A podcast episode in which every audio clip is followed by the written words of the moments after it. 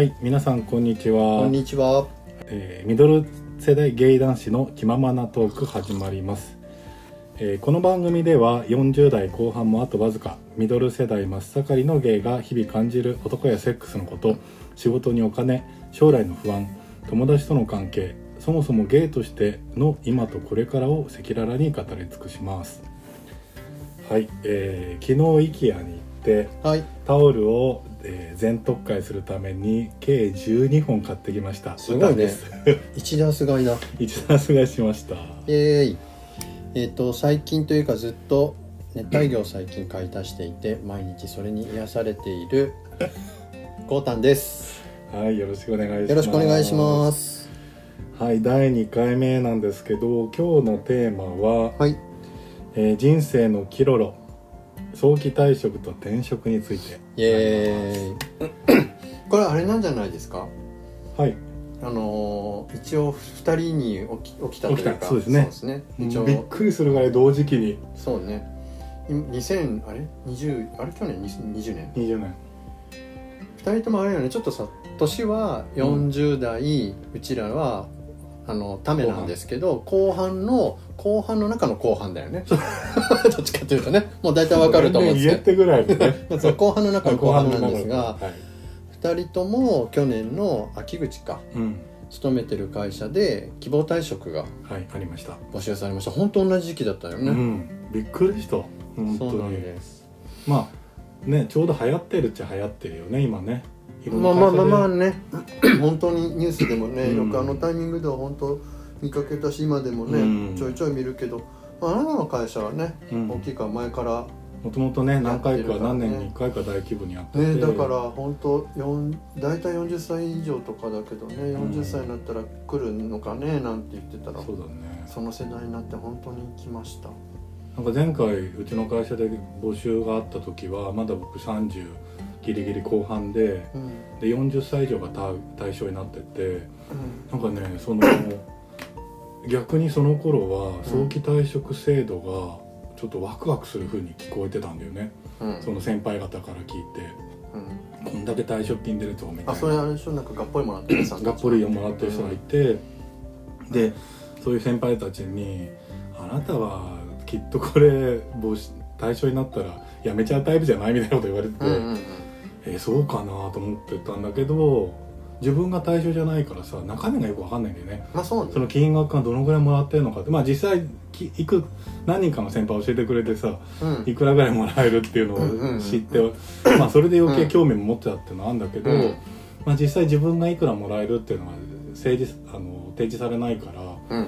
なんか蚊帳の外だったし面白くないなと思ったんだけど今回実際にさこう対象になるとさ、まあ怖いことえ何が怖かったの？えなんだろう。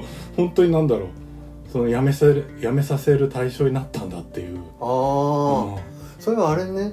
まあでもあそう。今まではさ自分が対象じゃないからって強気だったわけ待ってたわけではない。全然待ってないよ。あだからやっぱあれだよね。そこそもそも2人のスタンスがね。違ったよねうあだあれじゃないの？聞いていただいてる方にどうしたのかの結論をまずちゃんとあ結論で言うと早期退職の対象になりました。まあ希望対象ね。そう希望退職ね。であの金額も提示されました。はい。で、えー面接もしたんだけど希望はしなくて。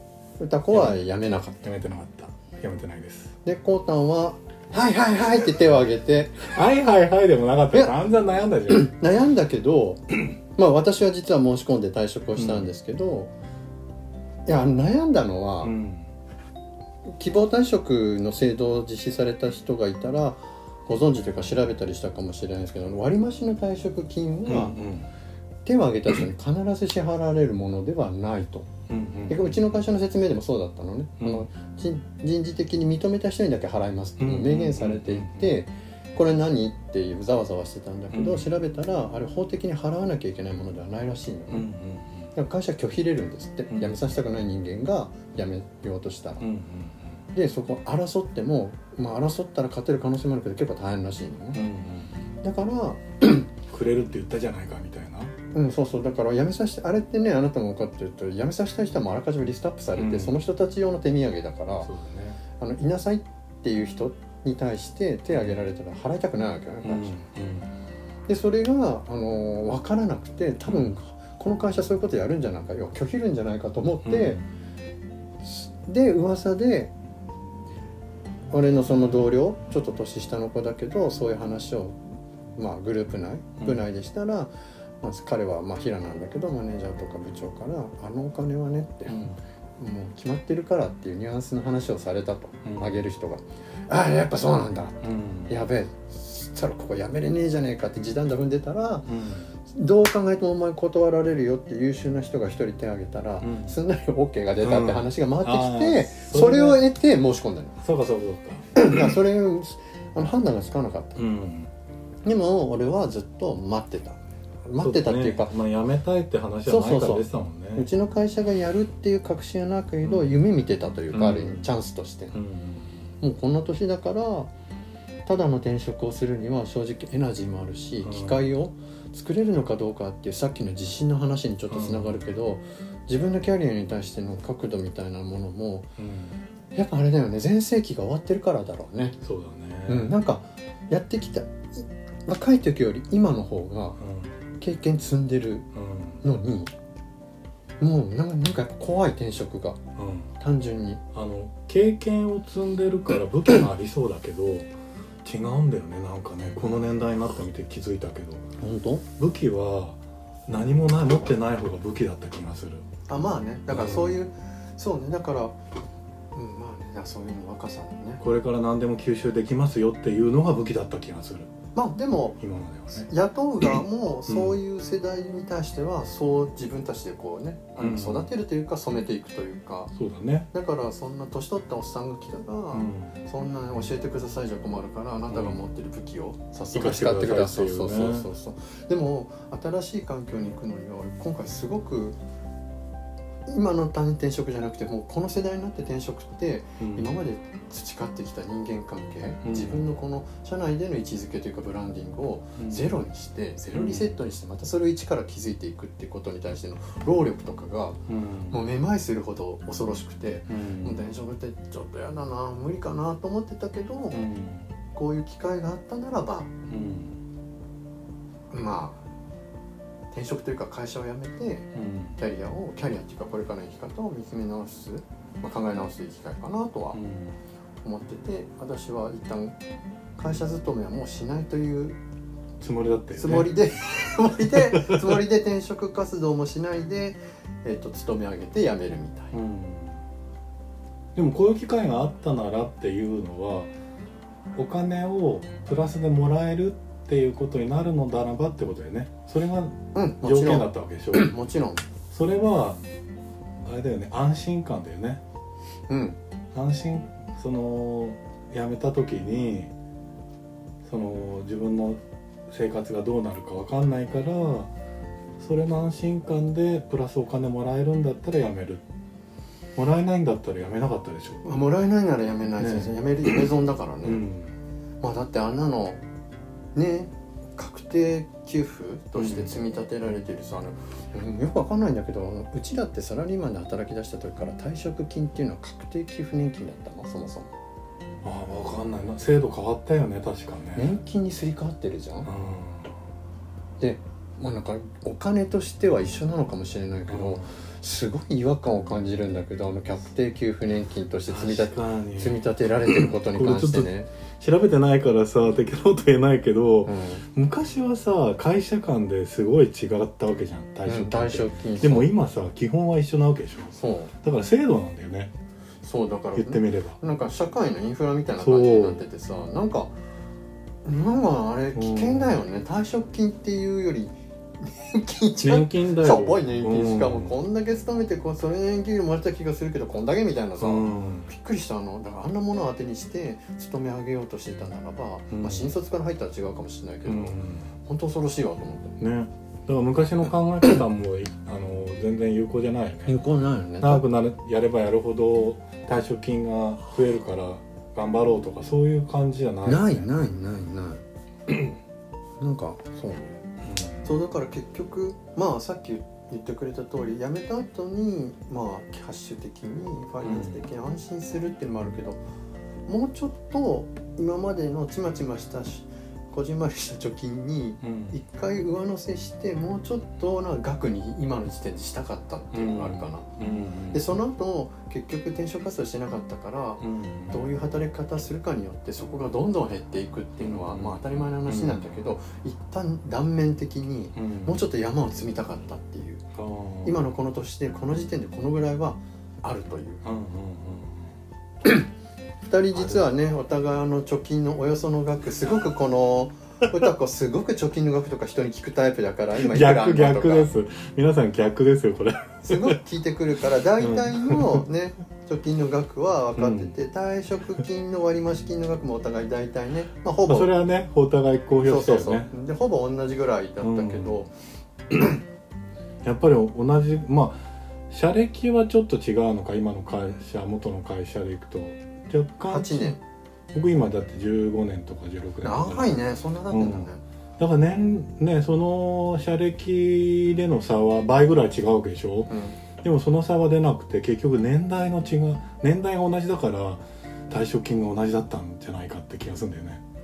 まああとまあポジションもあるか。ポポジションとかもともとのそのいろんなあの係数がかかってるでしょ多分、うちの考え方って月給に対してあの月をかけてるだけなんだけど、うん。その年齢と勤続年数のマトリックスで例えば入社何年目で何十歳以上だっていうレンジの中に入ったらうん。20ヶ月分あげますとかね例えばね、うん。だけどうちねものすごいちょっと生々しいからあんまりこういう場では言えないけど、うん。ちょっと普通の希望退職とはその対象としているスコープターゲットが違って割と広かったのよ。うん。若い世代にも言ってんの結構そっか。だから逆に言うとうちらみたいな世代に対しての積み増しがね、低いんですよ。うん。俺のゾーンが俺がいるゾーンが一番係数高かったのよ。俺より上がまた下がってんのねみんな見ててこっちに寄せてあげなよっていう。こんな若いやつに住んでんじゃねえよって言うけーどね。会社としての一般的な希望退職とかを募るどこをターゲットにするかっていうののそもそもの会社が置かれてる前提が多分うちはちょっと異常でうん。割と幅広い世代に対して声かけてますって感じ、うん。だからまあ本当のもっと詰めようとは思ったけど、うん。まあでもさその目的が自分の預貯金をさ、うん。ある程度の額にしたいっていう目的にはさ、うん。すごい絶好のチャンスだったよね。千載一遇のチャンスだよね。うん。であなたとは会社が好きで仕事も好きっていう、あの日常と まあね本当お世話になってた会社に対してこういうことを言うのどうかもしれないけどあの会社が憎くて憎くて仕方ない8年だったから 辞めたくてあそこで働いてる人たちも大嫌いだったからうんいずれ辞めてたと思うんだよね。そうね。でまあこれは一回話したけどうん病気で辞めちゃったりしたらもうねあうんの期間逃したら。そうだね後悔するよね。そうだから別にちょっとあれだけど結構さ退職をするっていうこと希望退職する時はまああなたの会社もそうだろう希望退職するって言っちゃいけないっていうルールが社内であるでしょ、うんうんうん退職日までも一切言わないわけそう。で引き継ぎ対象以外には 言えないし今コロナでみんないないから、うん。日常的にも接触機会ないからメールをねしてすごい最終日のお別れのメールですごい反響が来たんだけど聞いてないみたいな、で結構ね一緒に仕事してきた人たちとはなんかこういう終わり方はすごい寂しいと思いながら、でも人事異動が結構組織変わるタイミングで、俺1月で辞めたけど2月1日付の人事異動でかいのがね俺がいるそのファンクションすごい大きな組織の中に出たの。ようん。でブワーって出てたのに俺の名前入ってないわけよ1月で辞めるから、それを見て気づいてるか気づいてないかっていうのもあってあ名前ないけどもしかして行きます？っていうお問い合わせは事前に何人かから何件かあったの、勘が鋭い人はね。うん、でも見りゃ分かると思うのよ、うん。うんあれもしかして「あのコタ行っちゃう気ですか?」ってうん言って、うんでそういう場合はもうちょっとご想像にお任せしますと。あでもそういう人たちってねあれなんだよね。なんか「いや迷ったんですよね自分も」とか。ーうーん「なんで辞めるなら言ってくださいよ」とかね。言ったところで何なんだろうね。うん。いや俺も言った。うん僕も申し込みましたみたいなね。で今回はちょっとすごい悩んだけど様子見てとかって言ってるけど、なんかすごいさ潔さがないというかうん。いや2回目なんてあるかどうかも分かんないし2回目もっとしょぼいからとかさ、うんなんか残るなら残るでもっと潔く残れよみたいなさ。あ頑張ってくださいね。自分はここでいいっすっていうね。そういうのが思いのかなくてさ。なんだろうね。いやだからやっぱそそこでねこれ今回ほら今このもう超さうん。超仕事の話してるけど、もうそもそものセクシャリティの原点に立ち返って やっぱり私の会社にそんなゴロゴロおかまはいないので、うん。うちだって言われるまたまた。いや本当にないないない。姉さんだけ目立ってしょうがない。そうそうあなたはねあのやっぱりファミリー持ってるのでうん。でもた必ずしもファミリー持ってる人がうん。辞めないわけではないけど、おいそれと転職っていうことをうん。できないんだろうなと思った、で私なんかいる業界が特殊だから、ん。業界の中ではすごく人が流動性あるんだよね動くの。よ、だからあの転職ってことに対してその業界で生きていく上では彼らそんなハードル高くないはずだけど、うん。思いのほかまあ結構処遇もねそれなりっていうのもあるけど、動かうんない。動かないくせにいいなんかよかったっす。いいっすね。もう行けばよかったみたいな。うん。俺も行けばよかったっていう人はさ別にそれなんだろう豪太に対してのさあの最後の挨拶みたいなもんまあまあそうかもね。ん絶対思ってないと思う、まあそうかもしれないね、うん。まあでもその時そういう選択を あのできるのもまあ、うん自分が一人で生きてるからなんだろうなと思った。僕会社の人にさ仲いい人とはさ結構この話をざっくばらんに話してて、まあ、いくらとは言ってないよ、うん。いくらもらえるって話はしてないけどあのーどう考えてるかみたいな話題で話した人たちは、うん。やっぱりさ家族いる人はうん。やめられないよっていう人がほとんどだったね、うんそうだよであの奥さんあの女性か男性かっていうのでもうん。旦那さんがバリバリ稼いでる人とそうじゃない人でやっぱり責任感がね違うなってすごいよく分かった。あの旦那さんがそんなに稼ぎがなくて女性の人の奥さんの方がうちの会社いるんだけどその奥さんがやっぱりね私が結構稼いでるからだからみたいなだからやめられないって。まあだからそうだよね、そういう意味でさ今回のテーマなんだっけ？人生のキロロだっけいろいろそうだからさね辞めるってこととお金の話もそうだけど、うん。こういうキロロで彼らより不利なはずじゃん本来はうん。その理屈でいくと、なのになんかねまあ、け私は結局また転職活動をすぐ始めて今また働き出しているんですけど、うん。なんか本当に人生一回こっきりでミドル後半の後半でそうね。この何かを始められぬまあ始められなかったっていうとちょっとあれなんだけどうん。やめて始めたいものがないんだよね。うん。そう。だから そこそこの目的だよね。また目的の話になるんだけど。そうそもそもねまああれなんうんだよね、二人のこのいろんなディスカッションの中でのね気づい気づいてるというか大きなって生きる目的がうちらはちょっと今ね、ないって言うとすごいよね。生きる目的がないんですってすごいけど。すごい話だけどでもでもそうだよね。同世代の人は多分この話きしだすとそうかもってみんなちょっとね思うと思う。そうだからし手段はあるんだよね、うん。働くことなんて手段だから、うん。お金得るための。でお金持ってることも手段で目的じゃないから、うんなまあ、この間も何をやってて幸せかどうなりたいのかっていううん。ゴールがさうん。ないないことに気づいたんだよね。うん。でもそれを気づいたのも今こういう年だからだと思うんだよね。そう思うよ。なんか何かに向かってるつもりだったの、うん。まあ、それは主として働いてることを通してと、日常さっきのね第1回目じゃないけど日常芸してることで日々を消化しうん。でもこれってなんかあれなのかね何何かに到達してないからそう思うのかね。もともと目指してなかったからかとか。うん到達して自分の中でなんか到達してる感があったとしてもそのさっきのさ早期退職を希望退職ね。希望,、ね、希望退職を の対象になった時にうん。会社の中で「いや僕はまだ子供が小さいから辞められないよ」とかうん。そういう家庭環境を持ってる責任を持ってる人たちと比べて僕らはそれが今ない状態じゃん。うん。そうするとその責任を持ってる人たちから見たら僕らはさあ自由でいいよねみたいに見えてる可能性はあるけどああそうそうじゃない。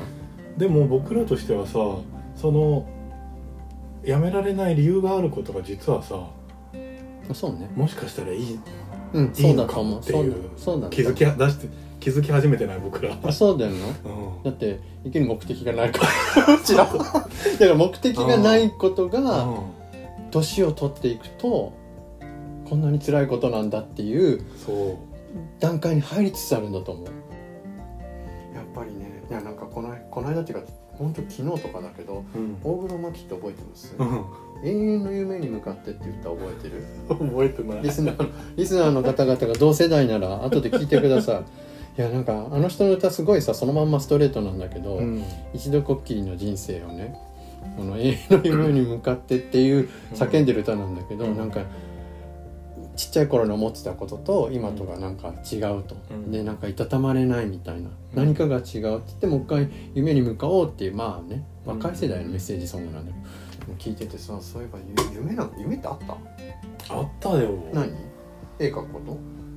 トゥルトゥルトゥルってあのアドちゃんみたいなあだからその小さい頃持ってきた夢っていくつかあったでしょ、俺ね夢夢レスの子だったのあ本当ちっちゃい頃から夢レスだったの、ええいっぱいあったよ何だイラストレーターになりたいとか看護婦になりたい看護婦はないんだけどあのアイドルになりたいとかアイドルになったじゃんなマチュラアイドルじゃないのまじゃねえか。たあのセカンドストリートの。あとねなんだろうね。あとねあれだ。DJ になりたかったって一時期ねこう中学。今やってるじゃんって やってるね、うん。そういうねなんかちょいちょいその時に興味持ってることで将来をね描いてる。であとさ それと仕事今つながってんの？あであの高校生ぐらいな高校生ぐらいからちょっと建築にはね興味持ってきてる。ああそうね、うん。じゃあそうでもそういう意味だとそうだよ学んでることもそうだもんね。そうそうそう。ずっと。だから結構つながってるよね。つながってるね。で僕はでももっと言うならカニ座じゃん。であかわかんないか、うん。カニ座なんだけどカニ座のあの向いてる職業って昨日さダウンタウンデラックス見てたら、うん有名ななんか占い師の先生がうん。星座ごとのうん。あの向いてる職業っていうのが出てきたのね、でもうそんな全然さ星座なんてさ信じたことないんだけど、うん。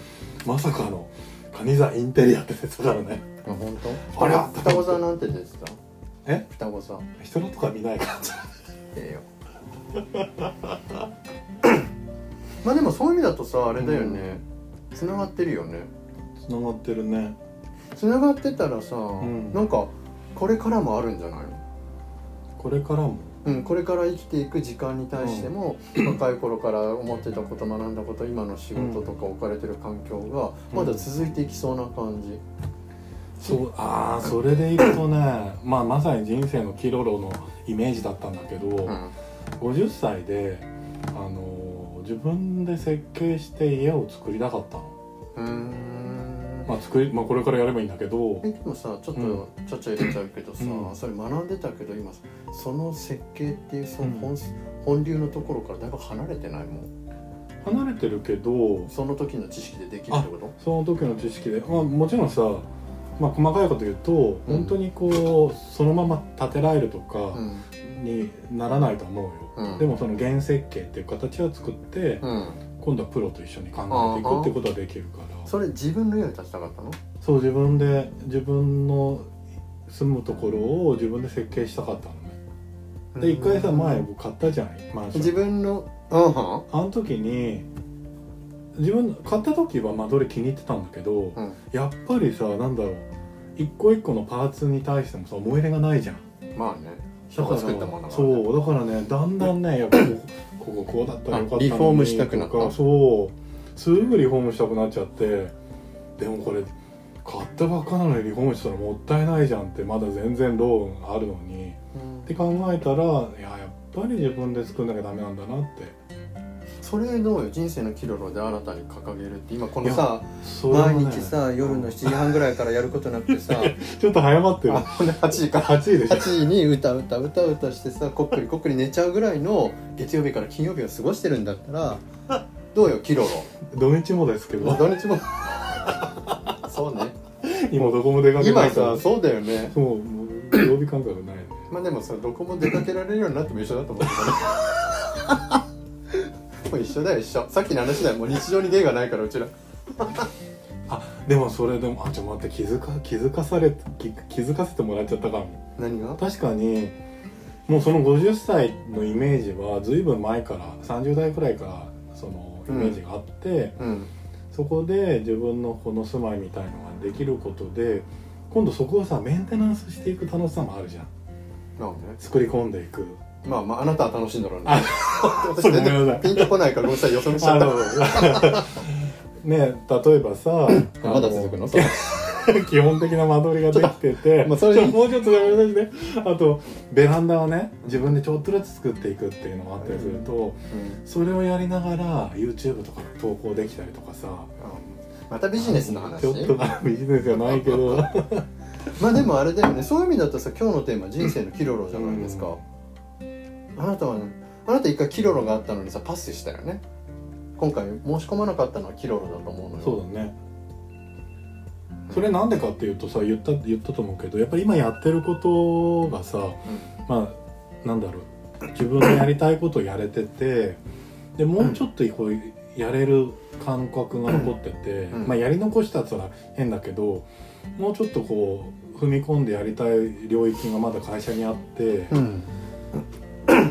あのー手放せなかったね。でもさなんかまあれだよね。やっぱり仕事面白いとかさやるとかっていうこう思いと実績もあるのにあまり満たされてない感があるよね。にトータルでその仕事じゃなくてライフとして。そう。なんでだろうね。あだから僕5時まで男だからさ。5時5時まではじゃあ満たされてるんだ5時まではどっちかって言ったらね。えじゃああなたにとっての人生のキロロは何なの？どこなのよ何なの？なんだろうね。結局じゃあもしかしたらキロロがないまま日常にゲイがカムバックしてきたらうん。パーフェクトになるの？わかんないそうなってみないとね。えでもなりそうじゃんだってうん。5時まではさうん。結構それなりに仕事も充実しててさ、ん。結構昼休み2時間とか取ったりしてるじゃん。持ってねえよ。取ってんじゃん。あそれはちゃんと申請して取ったでやすねなんかいい感じでさちょいちょい遊びながら働いてて、うん。で5時からはね今だったら5時からご飯作って、ご飯食べてお腹いっぱい食べて気づいたら寝てるけどそこからゲイがカムバックしたらさ、うん。え人生のキロロっていうのはこう大きな方向転換をうん。するとかなんかそういう感じのことよねイメージで言うと、うんうん。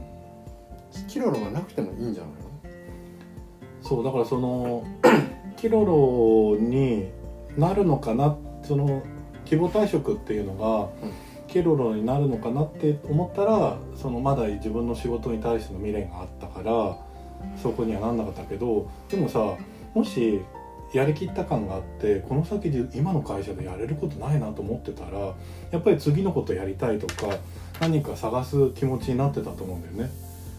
のだからそれがこの先来ないとも言えないわけようん。やっぱりどっかでさ行き詰まり感は出てくると思うんだよね。あやばいもうやることないわとか。まあ行き詰まりまあねいろんな意味での行き詰まり感はあるだろううね、んだって別に管理職になってさ偉そうにしてさ、うん。こうみんなとあのお客さんと会う時にさ挨拶だけする人？うん。ああいうことに僕何の興味ももちろんああいう人たちがなんかむしろさ何のために挨拶してんのかって疑問を思うくらいだから自分はそういうふうにはならないと思うのね。まあプレイヤータイプだもんね。そう。でいつまでも何かこう生み出す側にないいたい側だからそうすると多分さいつかさ若い世代にこう追い越されえるのか。もう来てるんじゃない？あもちろんそうあるよ。あるけどうん。まだ自分がやりたいことがさあるとやっぱりちょっと戦う気になるじゃん、うんそううん、一緒にやるか一緒に高め合うかもしくは戦ってやろうとか思ったりするとこあるから、うん